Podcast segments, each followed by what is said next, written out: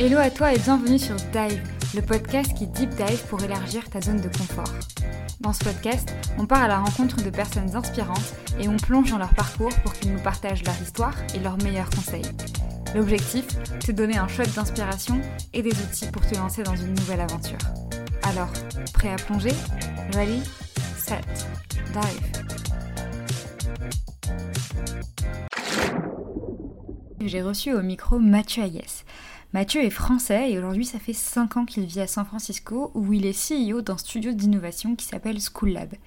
Il est aussi professeur à l'université de Berkeley sur les thématiques du développement durable et du design inclusif. Pendant cet épisode, il se livre sur ses privilèges et sur la conviction que c'est aux majorités d'utiliser leur pouvoir pour faire changer les choses. Sa vision du monde, de la richesse et des combats sociétaux inspire à réfléchir et agir en conséquence. Ce qui m'a vraiment marqué tout au long de notre conversation, c'est vraiment sa sagesse et son calme. Il est curieux, il part à l'exploration des sujets qui l'intriguent et il n'hésite surtout pas à s'ouvrir des portes lui-même.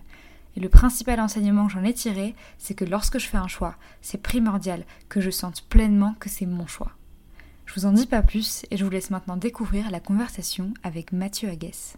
Hello à tous et bienvenue dans ce nouvel épisode. Aujourd'hui, on a l'honneur de recevoir Mathieu Aguès. Comment ça va, Mathieu? Ça va très bien. Merci beaucoup de m'avoir dans ton podcast. Avec grand plaisir. Je vais commencer par te demander de te présenter de la façon dont tu le souhaites. Ok. Alors, je vais commencer euh, de façon un peu traditionnelle, entre guillemets, en disant juste. Euh, un peu statutaire, donc j'ai la chance d'être CEO d'une petite boîte qui s'appelle Schoolab ici à San Francisco et aussi d'être prof dans l'université de Berkeley. Euh, ça, c'est un peu voilà, pour la partie LinkedIn, on va dire, de mon introduction. Euh, ensuite, de façon plus personnelle, euh, j'ai la chance d'être un, expatrié au long cours. Donc, j'ai grandi à l'étranger quand j'étais enfant. donc, ça fait 5 ans que je suis ici à San Francisco. Donc, je, je me sens français, mais, mais bien plus que ça.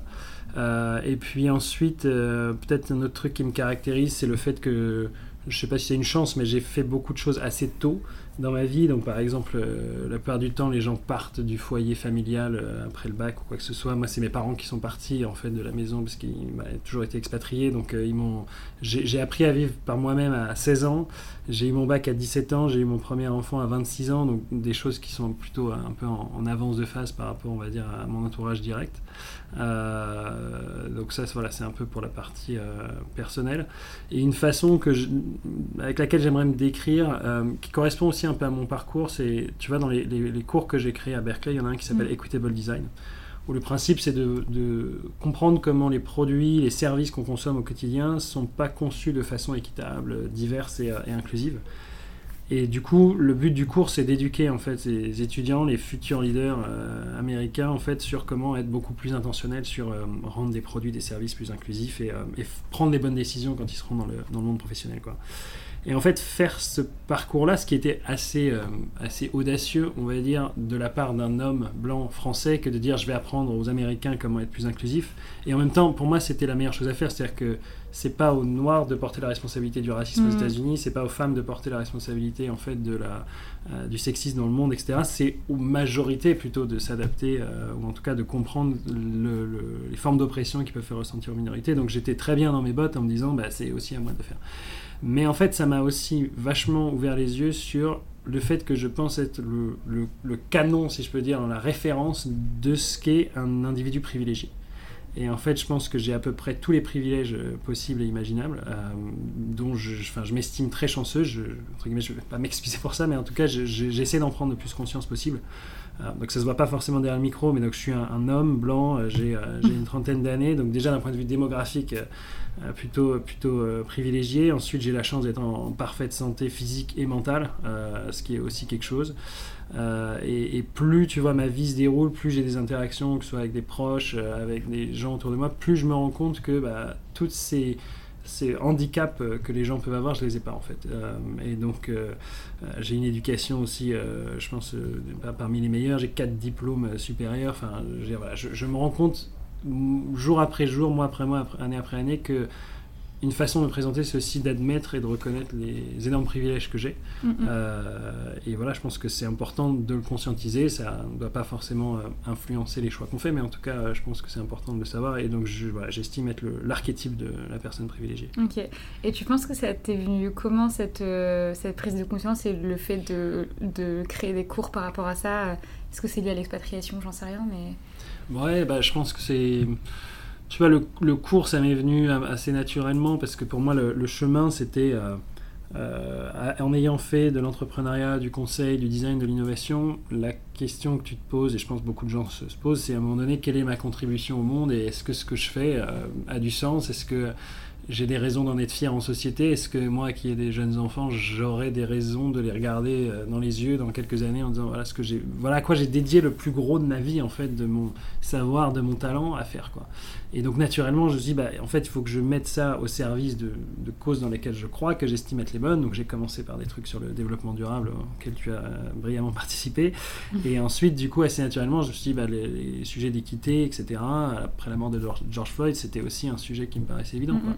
Et donc encore une fois, je l'ai pris à bras le corps en me disant, je, ça doit être, c'est ma responsabilité aussi, encore une fois, en tant qu'homme blanc, en tant que personne privilégiée, de contribuer à quelque chose. euh, et donc la prise de conscience, en fait, elle vient assez naturellement euh, au fur et à mesure que tu explores le sujet, que tu te rends compte de tout ça. Et puis ensuite, je te dis, le, le- le deuxième aspect, c'est euh, de voir, je sais pas, euh, sans parler de choses trop personnelles, mais comment ma femme, elle, par exemple, quand on éduque nos enfants, elle part avec un bagage de sa propre éducation, qui n'est pas du tout le même que le mien, et que quand tu as grandi dans une famille euh, extrêmement équilibrée, hyper aimante, avec beaucoup de confiance, bah, en fait, tu prends ça comme quelque chose de logique, comme un acquis, et en fait, plus tu te rends compte que bah, c'est pas le cas, que d'autres gens ont eu des éducations très différentes, bah, tu arrives à mesurer en fait le gap et, le- Ouais. et les privilèges relatifs que tu as. Ok.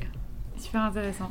Mais du coup, tu étais là quand ça s'est passé pour George Floyd, etc. Enfin, Ouais, ouais, aux États-Unis. Euh, ouais, j'imagine que. Enfin, déjà, même en France, ça avait pris une ampleur énorme, mais j'imagine qu'aux États-Unis, être présent, ça devait être. euh, Enfin, il y avait une tension un peu au quotidien euh, à ce moment-là.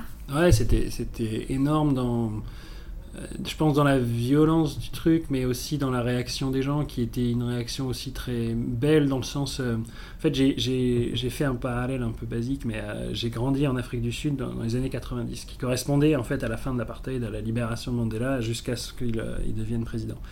Et donc, j'étais, très jeune à l'époque, mais c'est quand même quelque chose qui m'a marqué, qui fait partie un peu de, voilà, de- de qui je suis, donc je me suis beaucoup documenté sur le truc et tout, quoi. Et du coup, j'y voyais une forme d'analogie assez naturelle dans euh, en fait un combat qui paraît hyper légitime contre euh, pas contre un homme mais contre un système. Euh, et, euh, et du coup, voilà, c'était c'était c'était quelque chose de très intense à vivre avec des, des un discours quasi impossible en fait dans un état hyper polarisé, etc. Donc je pense que ouais, c'était j'ai eu l'impression d'assister à un moment d'histoire aux États-Unis en Mm. tout cas. Ouais, je pense que c'est un moment d'histoire quand même dans l'histoire des États-Unis. On va commencer avec les questions de Dive et on va commencer par plonger dans les profondeurs. Euh, de quoi tu rêvais quand tu étais petit? Alors du coup, euh, euh, moi comme je disais, j'ai grandi en Afrique du Sud, qui est un pays absolument merveilleux en termes d'accès à la nature, etc. Et donc pour moi, la- la- ma jeunesse, c'était euh, passer du temps dans des réserves, etc. Et donc le job que je voulais faire, c'était être vétérinaire, mais pas pour soigner des, des chiens, des trucs comme ça. Et la- soigner la nature, quoi. Ça me paraissait un, ouais, un petit job sympa à avoir. quoi. Ensuite, j'ai eu beaucoup envie d'être journaliste. J'ai aussi grandi au, au Nigeria, qui est un pays avec euh, voilà, un contexte un peu différent, mais euh, euh, je dirais qu'être, tu vois, être expatrié, c'est aussi euh, être à euh, au front sur une société qui est pas forcément la tienne, donc que tu regardes avec des yeux euh, un peu extérieurs, un peu curieux et tout. Et donc je pense que le, le- je me souviens le stage de troisième et tout, j'étais à fond dans le journalisme parce que euh, j'avais voilà l'impression d'être foncièrement curieux et de- d'avoir des événements qui se passaient sous mes yeux que j'avais Mm. envie de euh, voilà, décortiquer, d'analyser, de partager, etc. quoi. Ok. Journaliste. Et du coup, comment t'en es arrivé euh, Ah, ici pas du tout journaliste. Bah, pour faire un peu euh, classique sur mon parcours, donc euh, j'ai fait une prépa, en- enfin j'ai eu déjà un, j'ai eu un bac S, euh, pas mal de succès. Je suis allé en prépa scientifique. Ensuite, je suis allé en école d'ingénieur. Donc finalement, des, je pense encore une fois des choix assez privilégiés, assez chanceux. À la suite de ça, j'ai même pas eu à chercher de travail parce que des alumni, enfin le- les gens de, mon école d'ingénieur sont venus me demander de bosser dans leur boîte, etc. Donc j'avais un, travail tout fait. En fait, finalement, tu vois, du lycée jusqu'à ce moment-là, tout était parfaitement seamless d'une certaine façon, où ça se passait according to plan, comme on dit ici. Et puis en fait, au bout d'un an de ce job, j'ai juste détesté. En fait, j'ai dit, mais qu'est-ce que je fous là? Je travaille dans le bâtiment. Et pour pas dire que le, le milieu, c'est pas que le milieu n'était pas fait pour moi, c'est que je n'étais pas fait pour ce milieu, je pense. Mm. Euh. et donc en fait, je, la philosophie de, de, travail me convenait pas du tout. Euh, le rapport que les gens entretiennent entre eux, euh, même le, voilà, je sais pas comment dire, le setup était vraiment pas bon euh, parce que voilà, il y avait des sujets de, tension autour du, des coûts, de la façon dont tu valorises les gens, etc. Enfin, ça, ça m'allait vraiment pas quoi. Et donc j'en suis parti et mon obsession à ce moment-là, c'était de faire la chose la plus différente possible de ce que j'avais vécu dans le bâtiment quoi. Et je me disais mais c'est quoi l'industrie qui est l'exact opposé du bâtiment? Et j'ai atterri sur la conclusion que c'était sûrement le luxe, euh, parce que dans le luxe, en fait, la personne qui fait l'artisan, qui serait en bas de l'échelle euh, hiérarchique, est celle qui détient le plus de pouvoir, parce que c'est elle qui a hmm. le, savoir-faire, euh, tu fais rien sans eux. Quoi. Ce qui est aussi vrai dans le bâtiment, on dit de cette façon, mais en tout cas dans la façon dont c'est conceptualisé, le luxe fait vraiment la, la part belle au savoir-faire, etc je me suis dit, ok, c'est ça que je veux faire, euh, c'est l'exact voilà, opposé pour, bien d'autres raisons au bâtiment. Sauf qu'en fait, quand tu es ingénieur civil, que tu viens de faire un an de bâtiment et que tu, te frappes à la porte des grandes boutiques de luxe parisiennes, bah, les gens vont essayer, ils voient pas ce qu'ils vont, vont, te faire faire. Quoi. Et donc j'ai essayé, voilà, je me suis battu avec mes armes à ce moment-là et j'ai compris que sans expérience euh, significative, euh, ça allait durer longtemps cette histoire. Et en fait, j'avais fait de l'entrepreneuriat quand j'étais à, l'université. Euh, j'avais tenté euh, une, start-up. Je pense que le timing n'était pas bon, on va dire, mettre ça sur le compte du timing. et là, je me suis rappelé, bah, en fait, est-ce que être entrepreneur, c'est pas aussi un chemin dans le sens où personne ne veut me donner ma chance parce que j'ai pas d'expérience dans le luxe. Bah, le meilleur moyen d'avoir une expérience dans le luxe, c'est de me la créer. Et en fait, je vais créer une boîte dans le luxe, j'aurai une expérience, soit ça marche et j'ai entre guillemets tout gagné, soit ça marche pas et au moins j'aurai une expérience dans le luxe que je pourrais faire valoir et, et le, leurs remarques deviendront caduques. Quoi. Et donc un peu par hasard, je rencontre euh, un mec un peu, euh, voilà, un peu par hasard à Paris, et puis on, voilà, on échafaude un projet euh, de maroquinerie, des sacs sur mesure, avec tout un storytelling, comme quoi ton, quand tu passes ton premier entretien, ton premier interview, en fait, tu es tout seul dans un bureau avec quelqu'un qui te veut pas spécialement du bien, et donc ton seul compagnon, c'est ton cartable, finalement, c'est ton sac, et donc on a tout un storytelling autour de ça un projet entrepreneurial qui a plutôt pas trop mal marché avec euh, des produits, euh, de, on a levé des fonds, on avait des clients, on avait une supply, etc. Enfin, il y avait pas mal de choses qu'on a fait derrière. Euh, et puis, comme beaucoup d'aventures euh, entrepreneuriales, tout s'est pété la gueule le jour où, euh, en fait, on a demandé à des étudiants d'une grande université de commerce française, que je ne citerai pas, d'utiliser notre start-up comme cas un peu d'usage et de nous donner des conseils. Et en fait, comme on n'avait pas fait la même université qu'eux, ils se sont évertués pendant deux semaines à vraiment, passer mon expression, chier sur notre projet. Quoi. Et à la fin, en fait, on était complètement démobilisés. On s'est rendu compte avec mon associé que finalement, il n'y a pas grand-chose qui nous réunissait d'un point de vue vision et tout. Et donc, on a, on a, on a un petit peu laissé le projet euh, mourir de, lui-même. Par contre, mon plan a marché parce que quelques semaines après, je recevais une offre d'une super boîte de, voilà, un peu boutique dans le luxe. Euh, qui valorisait l'expérience que j'avais eue. Et en fait, il y avait euh, une compétence qui me manquait dans mon, panel, c'était tout ce qui était design. En fait, c'était comprendre un peu mieux l'usager, être capable d'avoir une approche plus holistique de la création de produits, développement de business, etc.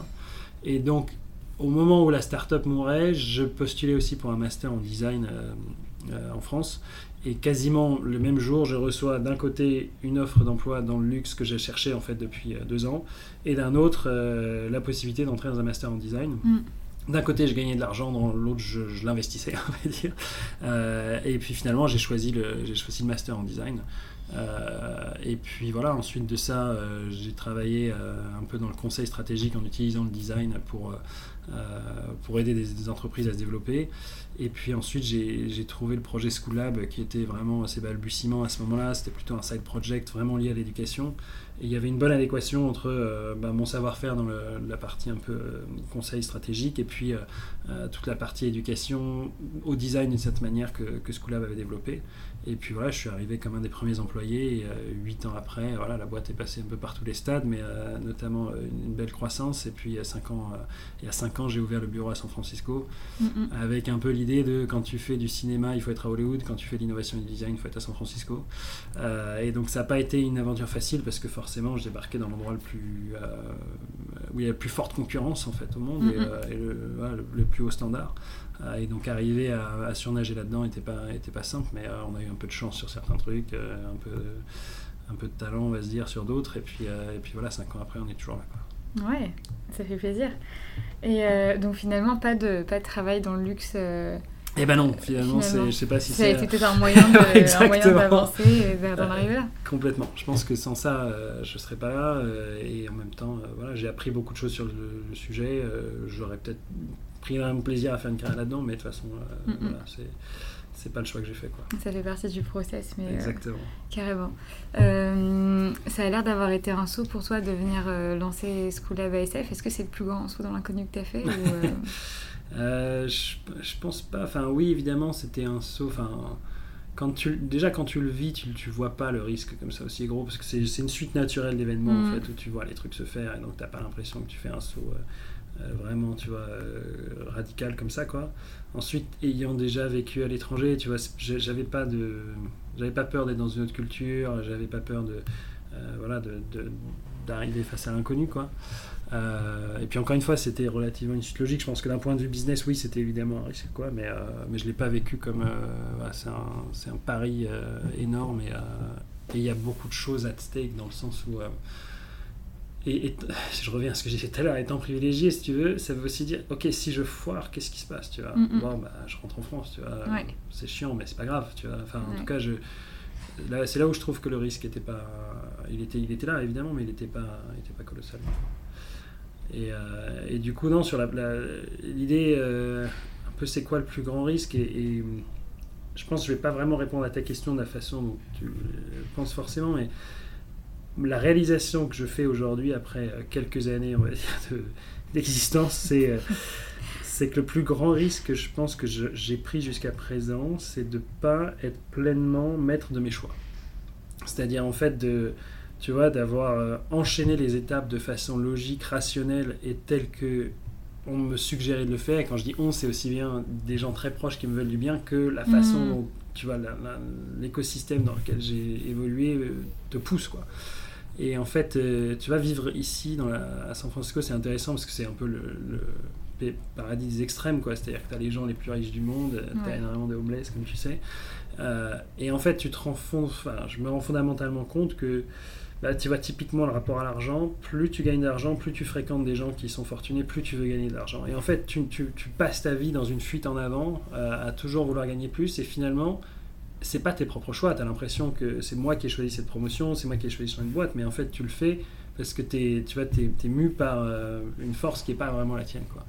Et, et tu vois, il y a plein de choses comme ça où on se dit, bah, faut faire des grandes études, il euh, faut avoir un job, faut faire tel truc. Tu vois, il y, y, a énormément de pression statutaire qui je trouve nous dévie vachement des, nos vrais choix en fait, ou en tout cas du libre arbitre. Quoi. Et je pense que le plus grand risque, c'est ça, c'est de, de, finalement euh, faire défiler sa vie au rythme de choix qui sont pas les tiens. Et en fait, euh, je pense que j'en suis pas complètement sorti, tu vois, je te dis ça, mais euh, je, je, cherche toujours à, voilà, à, faire plus et à, croître d'une certaine façon en tant qu'entreprise et en tant qu'individu, mais j'ai quand même le sentiment d'avoir regagné un petit peu de libre arbitre et de voilà de, d'être plus plus consciencieux des choix que je fais plus intentionnel dessus et on reparlera peut-être dans la suite mais euh, euh, je visualise pas les, les futures étapes enfin les, étapes à venir de la même façon que j'aurais pu le faire il y a quelques il y a quelques années en étant vraiment voilà poussé par par des choix qui sont pas vraiment les miens quoi. Et, et qu'est-ce qui a changé justement dans ta vision c'est intéressant. Ouais, c'est, un, je pense que c'est un, c'est un parcours, tu vois. Euh, ça se fait pas comme ça, mais à la fois, je pense qu'il y a des. Tu vois, il y a, il y a des événements. Typiquement, tu vois des gens autour de toi. Euh, je sais pas, j'ai une théorie. Alors, je, suis désolé s'il y a des gens qui, qui satisfaits cette théorie, qui écoutent ça, mais j'ai une théorie que j'ai, été entouré beaucoup de fois par des familles, enfin des gens, donc familles, deux, avec toujours les mêmes critères. Deux enfants et d'un coup quelqu'un dans le couple qui va gagner beaucoup d'argent. Mhm. Et, ma théorie, c'est qu'à chaque fois que ces, ces, éléments sont réunis, il va se passer un événement familial qui s'apparente souvent à un divorce, une séparation, etc. Euh, et, et, là, cette théorie, enfin, je la vois, mais encore et encore et encore et encore. Et donc, si tu veux, au bout d'un moment, je me dis, mais, donc ça veut dire que finalement, les gens, euh, ils sont pas plus heureux quand ils gagnent plus d'argent, euh, quand ils gagnent plus d'argent. Euh, t'as beau te dire quand t'as une famille, c'est merveilleux, machin, mais les gens sont pas plus heureux, etc. Donc, je sais pas comment dire, il y a un certain nombre de signaux comme ça qui, au bout d'un moment, tu vois, tu challenges un certain nombre de trucs. Et puis ensuite, je pense que le, via le travail que je fais aussi, tu vois, quand tu travailles dans une université, ce qui est fantastique, c'est le, l'échange, ce, que tu, ce que tu vois se passer dans le travail et dans la réflexion des étudiants, la façon dont leurs questions te challenge, etc. C'est, un, c'est un métier d'interaction en fait. Et plus il y a mhm. d'interaction, plus il y a la capacité aussi de prendre un peu de recul et conscience d'un certain nombre de choses. Quoi.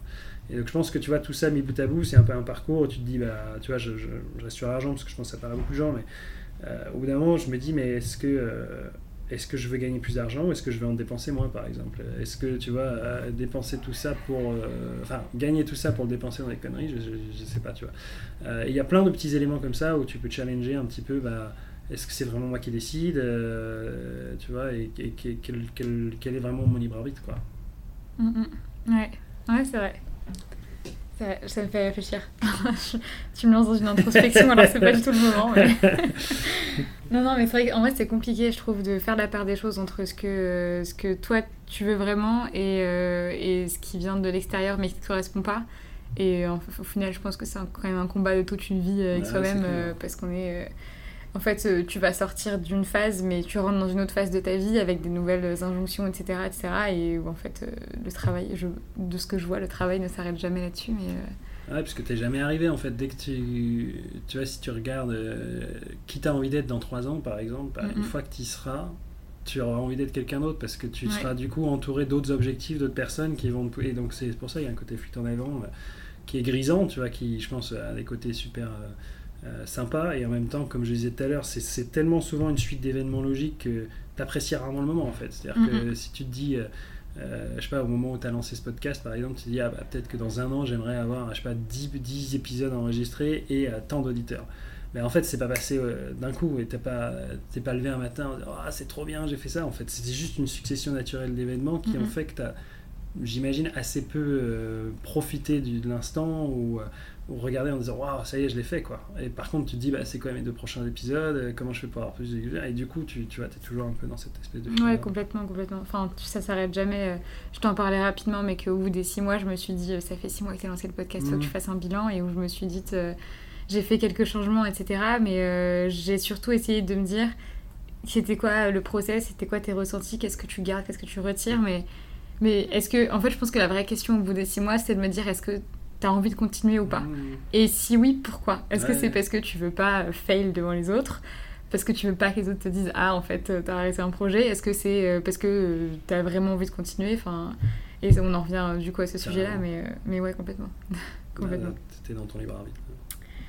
Je, je, ne sais pas quels sont exactement les moments difficiles que tu as pu avoir dans l'ensemble de ton parcours, mais dans les moments difficiles, ne serait-ce que par rapport à ce sujet-là, c'était quoi ton oxygène? euh, alors je pense que tu vois, et ça va rejoindre un peu ce qu'on vient de se dire, mais l'an dernier, j'ai fait un, peu un caprice, on va dire, pour Noël, j'ai, se passé un prix comme ça, j'ai décidé de, de m'offrir un télescope. Et je sais pas, je m'étais dit, bah, je vais faire des trucs, et, je vais devenir un, ouf de l'astronomie. Alors, euh, un an après, je, je pas, je suis pas très bon. Je dirais la plus grosse conclusion euh, en termes techniques de la télescope, c'est qu'une étoile, même dans un énorme tube, ça, c'est jamais qu'un petit point lumineux, quoi. Mm. Donc, j'ai pas fait des découvertes euh, stellaires, si je peux dire. Par contre, il y a un truc, je trouve que le télescope a vraiment, euh, ça m'a vraiment aidé, c'est ça va paraître un peu cheesy, un peu con, mais quand tu regardes dans un télescope, forcément, tu, tu regardes des planètes, des choses qui sont hyper loin de nous.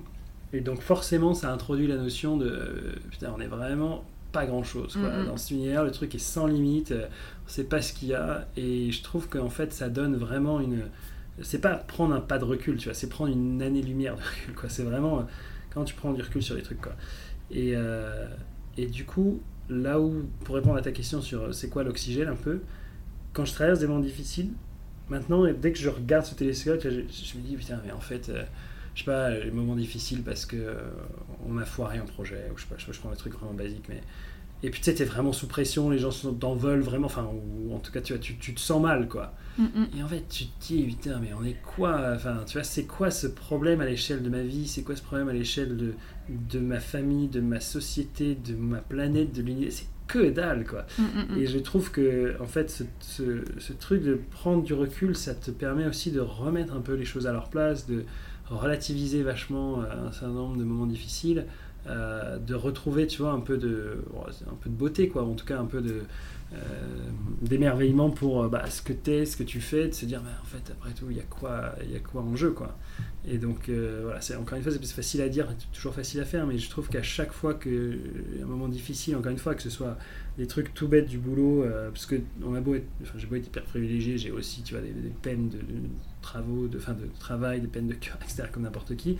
Mais du coup, tu vois, le fait de les prendre euh, avec vachement de recul, je n'ai jamais été trahi par, par ça, si tu veux. Mm, mm. Et je trouve que c'est un truc, un truc qui peut sauver, qui pourrait sauver beaucoup de situations aussi, quoi. Ouais, complètement. Ça me fait penser à. Je sais pas si tu connais l'écrivain Laurent Gounel. Ouais. Euh, il y avait, euh, je crois que le premier livre que j'ai lu de lui, je n'ai pas, je, je- pas le titre en tête actuellement, mais je me souviens qu'il avait, il avait euh, dans son récit, il avait fait un passage là-dessus où il donnait un exemple avec ses, euh, avec les, les, les personnages euh, de quelqu'un qui avait un rendez-vous hyper important et qui en fait la voiture est tombée en panne Mm. et qui s'énerve comme pas possible. Et en gros, la, réa- la réaction de, de la personne sage, entre guillemets, Ouais. c'est de dire, mais en fait, est-ce que dans un an, dans dix ans, Ouais, tu vas encore te soucier de ce problème-là? Ouais. Sinon, et ben, dans ce cas-là, genre, ça sert à rien de, enfin, de tapisser sur ton sort, de t'énerver, sortir de tes gonds. Enfin, c'est chiant, on va, pas, on va pas dire le contraire, mais c'est pas grave. Et du coup, qu'à l'échelle d'une vie, en fait, euh, mesurer euh, la, la- la réaction que tu peux avoir à euh, l'impact de, de l'obstacle que tu as vraiment. euh, Et je me souviens que ça m'avait énormément marqué, j'étais en prépa Mhm. à ce moment-là. Et euh, je pense que c'était, ça a tombé très très bien parce que du coup j'étais au moment où j'avais passé mes concours et où je stressais et je me disais non mais c'est bon, de toute façon même si tu admettons tu foires, c'est T'as encore toute ta vie pour faire plein de choses, donc c'est pas, c'est pas un problème. Mais, mais ouais, mesurer l'importance, enfin, la proportionnalité de, du problème par rapport à, Ouais, enfin, c'est- Ça aide beaucoup. Et je pense qu'aujourd'hui, ça m'aide encore, euh, ça Ouais. m'aide encore énormément à relativiser. Là, je rentre dans 4-5 jours, euh, j'ai déjà le blues d'avance. Mm. Mais, euh, mais je sais que ça va passer. En fait, je pense que c'est aussi. Enfin, c'est pas. Je sais pas si c'est de l'espoir, mais je pense que c'est aussi un, un aspect de se dire, en fait, les choses vont passer. Et euh, d'ici quelques temps, ça passera et ce sera. Ça veut pas dire qu'il faut pas ressentir ce que tu ressens sur le Mm. moment, mais ça passera et je suis juste plus du tout inquiète maintenant, même quand j'ai une épreuve, Ouais. pour l'avenir, en fait. Enfin, voilà. Ouais, bah t'es arrivé euh, ça. beaucoup plus vite que moi à cette conclusion. Oh, tout est relatif, hein. t'as dû avancer sur d'autres choses euh, bien avant moi. T'as l'air de- d'avoir pris du recul, euh, du recul sur ta vie plus d'une fois. Si on en prend ensemble là, si tu devais euh, plonger à nouveau dans ton parcours, ce serait quoi ta combinaison parfaite? Je pense que le, ce que je voudrais garder, c'est le, tu vois, la, la- je pense la spontanéité, euh, la naïveté dans le sens où euh, les expériences, elles sont d'autant plus belles qu'elles sont nouvelles ou que tu les abordes sans préjugés, quoi. Euh, et par contre, ce que je changerais, c'est sur un certain nombre de, de choix que j'ai faits, d'actions que j'ai prises, sentir pleinement que c'est mon choix, tu vois. Et donc là, le, Mm. un exemple, c'est quand j'ai, quand j'ai fait ma prépa, mon, mon école d'ingénieur, etc. euh, rétrospectivement, je sens que c'était pas vraiment mon choix et que naturellement, j'avais tendance à investir plus de mon temps dans les activités extracurriculaires, comme je pense un certain nombre d'étudiants font. Euh, et je me dis, des années après, c'est du gâchis parce qu'en fait, j'ai, on m'a servi un truc incroyable. C'est que en fait, le contenu d'une université d'ingénieur, c'est juste, c'est juste de la bombe. Ça te permet de comprendre bien mieux le monde, etc. Quoi. Et donc, si j'avais été plus intentionnel sur euh, qu'est-ce que je foutais dans cette classe-là, Mm, mm. qu'est-ce que je veux en tirer, j'en aurais vraiment maximisé euh, en fait à la fois mon temps et, et tout ce que ça aurait pu m'apporter et puis le temps des autres hein, tout simplement. Euh, donc je dirais voilà, c'est un peu ça la, combinaison idéale, c'est voilà garder euh, côté nouveau tout en étant vachement plus intentionnel sur les choix que tu fais, Mhm. qui n'ont pas besoin d'être les bons dans le sens où le choix, le choix que tu fais à 18 ans, ce sera pas le même que tu feras à 25 ans ou à 30 ans, mais en fait à partir du moment où tu sais pourquoi tu es là, où tu arrives à te l'expliquer, je pense que tu tireras le meilleur de ton expérience à ce moment-là. Ouais, carrément. Ça me, fait, ça me fait réfléchir sur la partie, euh, quand tu disais justement euh, être étudiant ou tu t'investis euh, ailleurs. En fait, je, je me demande, Mais est-ce que ça fait pas aussi un peu partie de l'expérience justement étudiant? Enfin, je... peut-être que je suis dans mon déni d'étudiante, hein, ah mais, je, En fait, je vois très bien ce que tu veux dire parce que je me suis fait la, la réflexion à plusieurs reprises. Est-ce que tu utilises vraiment les ressources qui sont à tes mmh. dispositions et que tu auras plus une fois que tu seras plus étudiante?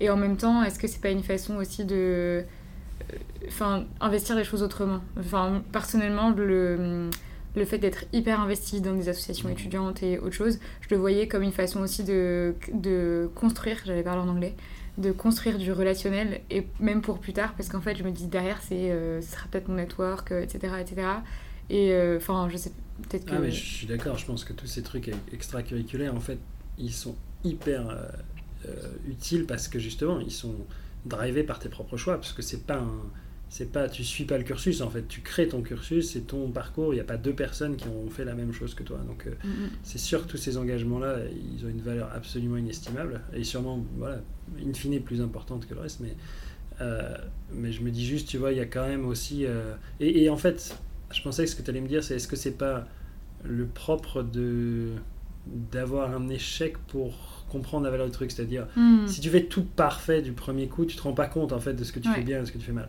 Le fait d'avoir rien foutu pendant des, tu vois, les cours importants de ton université te permet de te rendre compte que ah, merde, j'ai peut-être un peu raté quelque chose là. Et la fois d'après, tu es hmm. vachement plus on point quoi. Euh, donc je pense que ouais, il y a pas de, enfin, il y a vachement de valeur en fait à mal faire les choses aussi parce que du coup, tu te rends compte de comment tu peux bien les faire. Euh, et je suis d'accord avec toi sur tout ce qui est extra curriculaire, c'est à mon avis le meilleur de ce que tu apprends, juste pour les bonnes raisons que j'ai expliquées avant. C'est-à-dire que tu es, naïf sur le truc, tu es hyper nouveau, mais tu es hyper intentionnel et tu sais, euh, tu es, drivé, enfin, tu sais pourquoi tu le fais. Quoi. Ouais, carrément.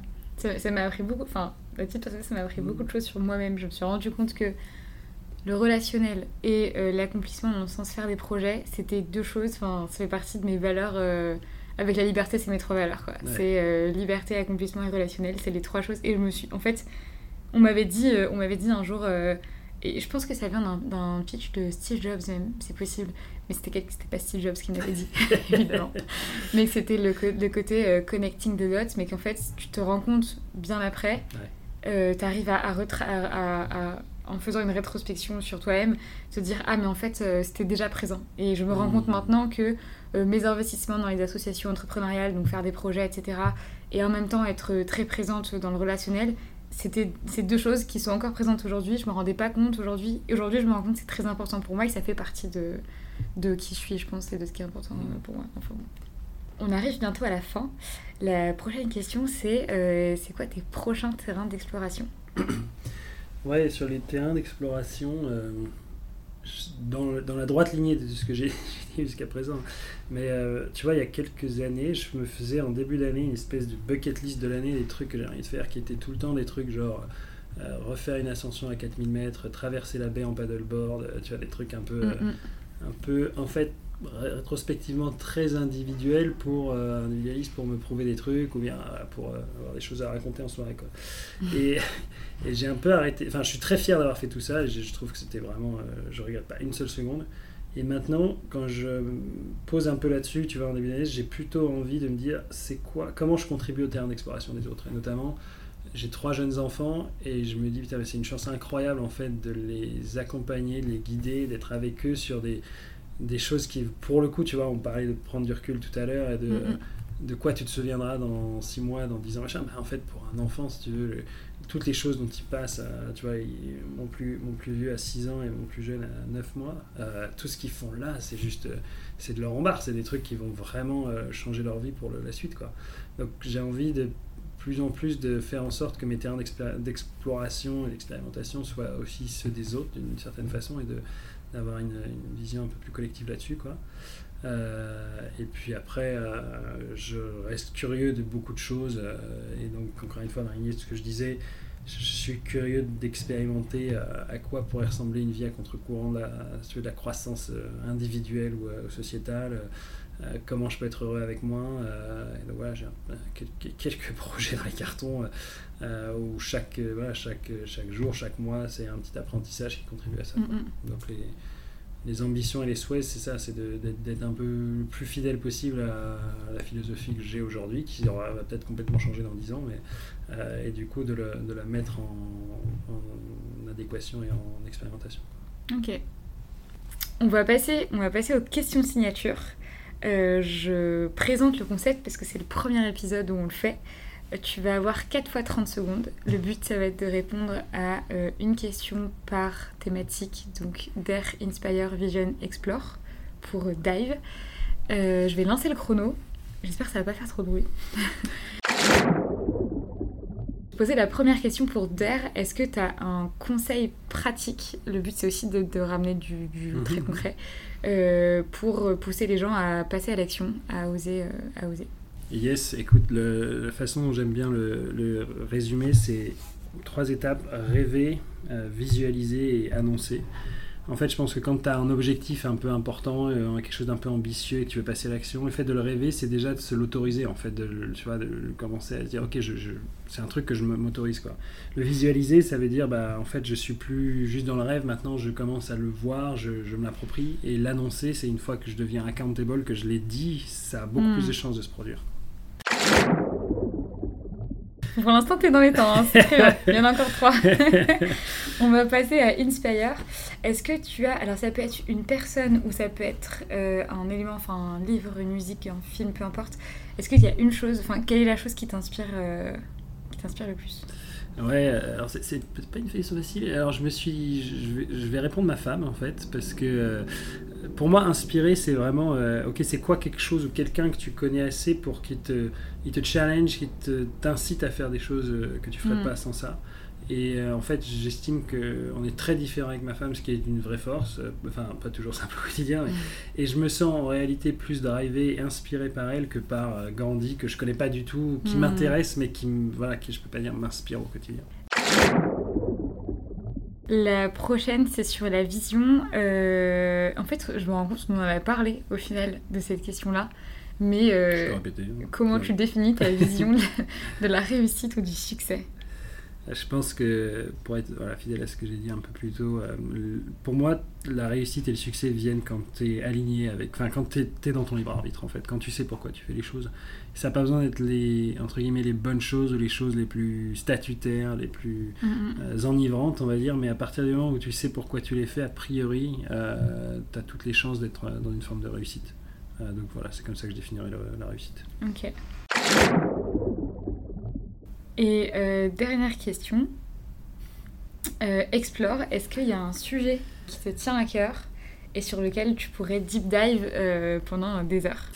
Euh, il y en a beaucoup, je vais en prendre un, c'est les, tout ce qui est les fungi, là, donc les champignons, etc. J'ai une passion récente pour ce sujet. C'est absolument euh, fantastique tout ce que les champignons font dans notre vie au quotidien euh, et tout ce qu'ils vont continuer à faire. et je, je, recommande un livre incroyable qui s'appelle The Entangled Life par un monsieur qui s'appelle Merlin, et j'ai oublié son nom de famille, mais qui va vraiment vous mettre une grande claque sur le pouvoir incroyable des, des fungi et des champignons. ok, donc conclusion de, du podcast, euh, investir dans les champignons. Exactement, c'est le futur de l'humanité. ok, et eh ben, merci beaucoup Mathieu, ça m'a fait super plaisir de te recevoir euh, sur le podcast. Euh, j'espère que tu as apprécié. Merci beaucoup à toi. J'étais ravi d'essuyer les plâtres de ce nouveau format et je lui souhaite beaucoup, beaucoup de succès. Merci beaucoup. Merci d'avoir écouté l'épisode jusqu'au bout. J'espère qu'il t'a plu et qu'il t'a inspiré. Si c'est le cas, je t'invite à me laisser un commentaire ou mettre 5 étoiles sur ta plateforme de streaming préférée. Tu peux aussi me retrouver sur LinkedIn et Instagram. Je te mets tout dans la barre d'infos. Je te souhaite une très très belle journée et on se retrouve dans deux semaines pour un nouvel épisode.